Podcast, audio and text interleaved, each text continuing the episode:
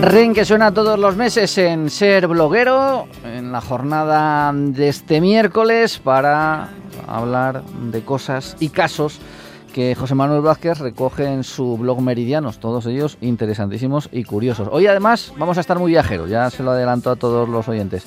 José Manuel, buenos días. Buenos días, Luis, ¿qué tal? Porque le habíamos pedido a José Manuel, digo, hombre, ya que es el último programa antes de parar por, las vacaciones de verano, búscanos algún sitito por ahí para irnos de, vacaciones, algún lugar curioso de esos bonitos que él ha eh, recogido a lo largo de todos estos años en, su blog y nos ha buscado cuatro. Claro, eh, ha dicho, estos de la SER son de posibles, los oyentes, y han dicho, pues vamos, cosas así, un poco mm, con fundamento, vamos, que no aquí al lado.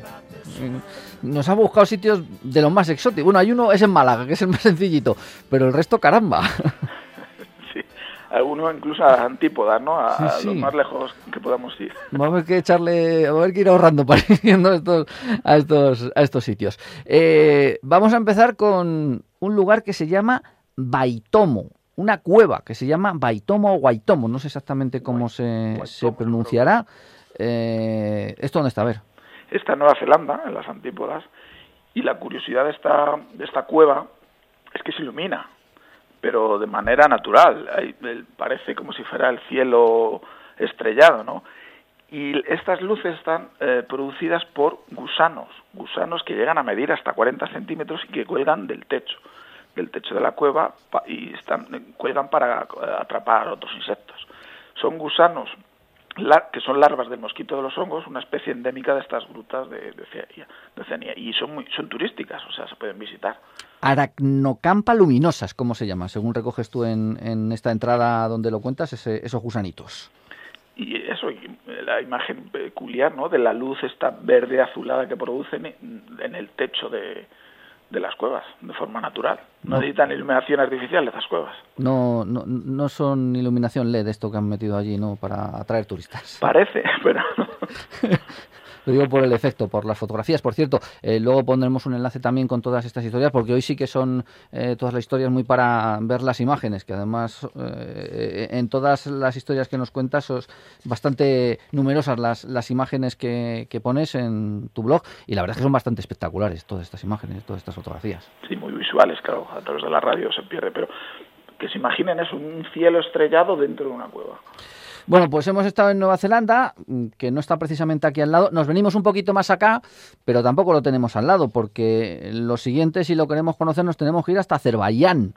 Yanar Dag, la montaña del fuego eterno. Sí, que está cerca de la capital, de Bakú, y es un sitio que eh, a través de la fisura de la, de la roca arenisca se filtra gas que eh, arde de manera casi perpetua, se cree que hace miles de años que está ardiendo. Y es una curiosidad porque eh, también turística, que lo visita mucha gente, que hay eh, salones de té donde va la gente a, ver cómo arde el monte, ¿no? Y a disfrutar de un té viendo la montaña del fuego eterno. Sí, además las fotos que pones, pues sí se ve a la gente casi calentándose al lado de las, de las llamas que, salen de forma natural. Sí, sí, es, es, es un país, Azerbaiyán, con grandes eh, reservas petrolíferas y de gas, y este es un ejemplo de, cómo, de manera natural, a través de la roca, surge el gas metano y, se prendió, no se sabe cuándo, y, produce este efecto, ¿no? Que la montaña arda. Y eso es el efecto, no he querido apagarlo, me imagino que a lo mejor sí que técnicamente podrían eh, cortar el, eh, los suministros de gas y, y, cortar ese fuego, pero bueno, lo prefieren dejar así y y así ser también un atractivo turístico. Así es. Pues una montaña que arde, y literalmente, en las afueras de Bakú, la capital de Azerbaiyán. Seguimos viajando y nos seguimos yendo lejos. Ahora nos vamos al camino de tablas del monte Hua. Pues este en un principio era un, sitio de peregrinaje, eh, pero solo para eh, búsqueda taoísta ¿no? de los peregrinos pero se ha convertido en un lugar turístico también a raíz de que construyeron un teleférico. Es una montaña eh, que para llegar a la, a, la, a la, cima hay que escalar casi literalmente, que son escalones, porque son muy de manera vertical, unos 10.000 escalones dicen que hay, y al, al, construir este teleférico se llega casi hasta la cima. pero de todas formas, aún así, para llegar a la cima todavía hay montones de escalones muy peligrosos y, debido a la masificación que se ha producido en esta zona por la llamada del sitio tan curioso también en China, pues hay muchos accidentes, también por el hielo, por, la, por el agua, muy resbaladiza la zona eh, eh, y muy muy bonito, ¿no? Toda una eh, montaña con escalones excavados en la roca para llegar arriba, muy peligroso porque ya te digo, mucha gente se cae haciendo trekking, subiendo por la montaña pero muy muy espectacular. Bueno, dices que es está considerada como la senda más peligrosa, la ruta más peligrosa del mundo. Eso, en trekking muchos lo consideran la, la, pues sobre todo por la masificación y por el peligro de que mucha gente inexperta intenta subir por escalones sin apenas seguridad. Es que, es que hay que tenerlo bien puesto para subir por aquí, por las fotos que me pones, hay que echarle valor. ¿eh? Y luego hay zonas incluso eh, que tienes que estar enganchado, pero antes no iban enganchado y es literalmente pegado a, la, a, una pared vertical, una pequeña camino de tablas. Sí, la, la, fotografía, por ejemplo, que abre la, la, entrada es eso, se ve perfectamente el, el camino de tablas, son tres tablones, eh, pero de estos estrechos, y al lado una, una, una, cadena. para sujetarte, pero claro, es que lo que hay abajo...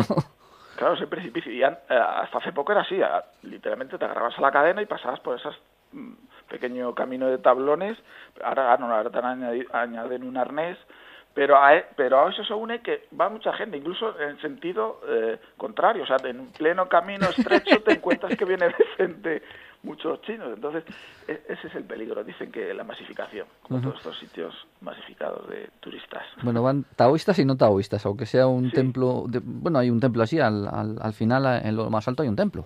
Sí, efectivamente. Incluso que se considera que el que llega a la cima se convierte casi en un ser inmortal, casi medio inmortal, dice la leyenda. Pues nada, si alguien se atreve, está en China, el monte Hua, eh, que es como... Además, pones hasta los caracteres chinos, para que ellos, si alguien entiende chino, lo puede, lo puede leer. Para que llegue a la página, ¿no? Meridianos, pueda leerlo. Sí, sí, sí, allí lo hemos... Este monte del esplendor que es la traducción, una de las cinco montañas sagradas del taoísmo. Y ya tanto viaje exterior nos lleva a quedarnos un poquito más acá, es eh, en Málaga, donde está este, esta ruta que además hace, mm, no me acuerdo cuándo fue, dos, tres años, que fue cuando se rehabilitó la ruta, eh, yo creo que apareció en casi todos los medios de, de comunicación, una ruta que es el Caminito del Rey yo tengo dos entradas de cómo era el Caminito del Rey y cómo eh, fue en marzo del año pasado cuando se inauguró el Caminito del Rey restaurado. Es un camino que está en el Chorro del Ciudad de los Gaitanes en Alora, Málaga, y es un camino también pegado a la pared vertical del desfiladero y que eh, son unos tres kilómetros y era para dar, eh, en, principio, para dar camino entre los dos presas que se construyó con ese, con ese tío. Lo inauguró Alfonso XIII y de ahí el nombre, Caminito del Rey. Se quedó abandonado con el tiempo y se convirtió en una senda para, para aventureros escaladores, muy peligrosa, también considerada durante mucho tiempo la, la senda más peligrosa, hasta que el año pasado se, se volvió a restaurar y se ha, se ha construido otra eh, pasarela por encima de la antigua, de tal forma que ahora se ha convertido en un lugar turístico. Cuesta unos 10 euros la entrada, hay que reservar. Sí, porque está a tope. Está a tope, viendo las fechas eh, quedan pocos días, hay que cada mes quedan pocos días, pero muy impresionante también, un desfiladero muy muy alto, una pasarela ahora muy segura, claro, no como la que quedó anteriormente, casi apenas casi derruida y, y tres kilómetros de recorrido. No es como la, la, la, China, la anterior que hemos hablado, que está masificada, esta no, está, está muy regulado su paso, solo en un sentido, con reservar y muy espectacular también. Eh, esto lo ven los del Monte Guay y se ríen de la esta de Camino sí, la Rey, dificultad es menor. Porque ves, dice, vamos, aquí tres tablones mal puestos y sujetas de una cadena, ahí, bueno, una pasarela de madera bien puesta, además con pasamanos, con todo, vamos, con absolutamente todo. Dicen, pues estos españoles no se juegan el tipo como nosotros tengo aquí. incluso un vídeo de cómo se ha construido y las medidas de seguridad son impresionantes. Que llegaron incluso, a, eh, no sé si para los visitantes, llegar a pedir el casco. Porque, sí, yo, he visto imágenes, no sé si es habitual o no, pero con casco. que no, ¿no?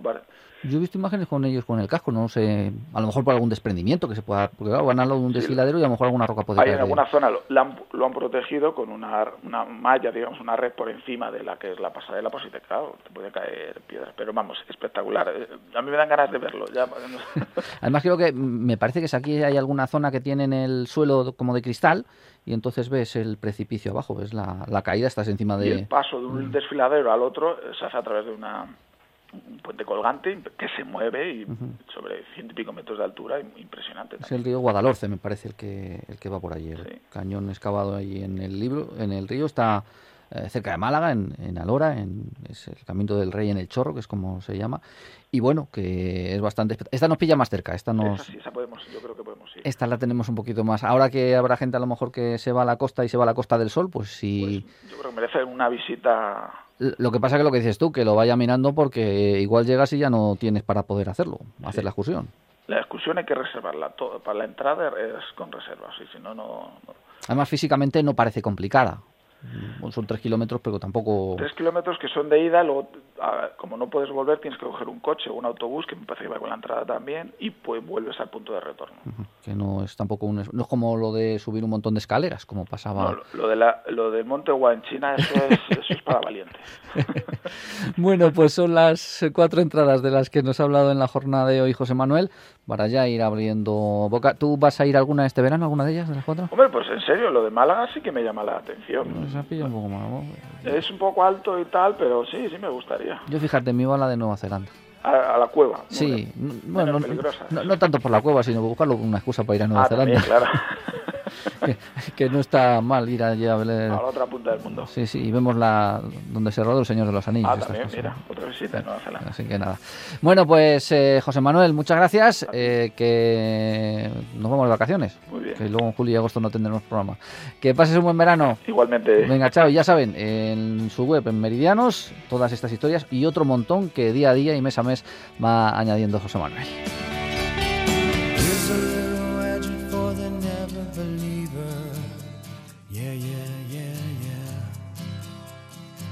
Here's a little ghost for the offering.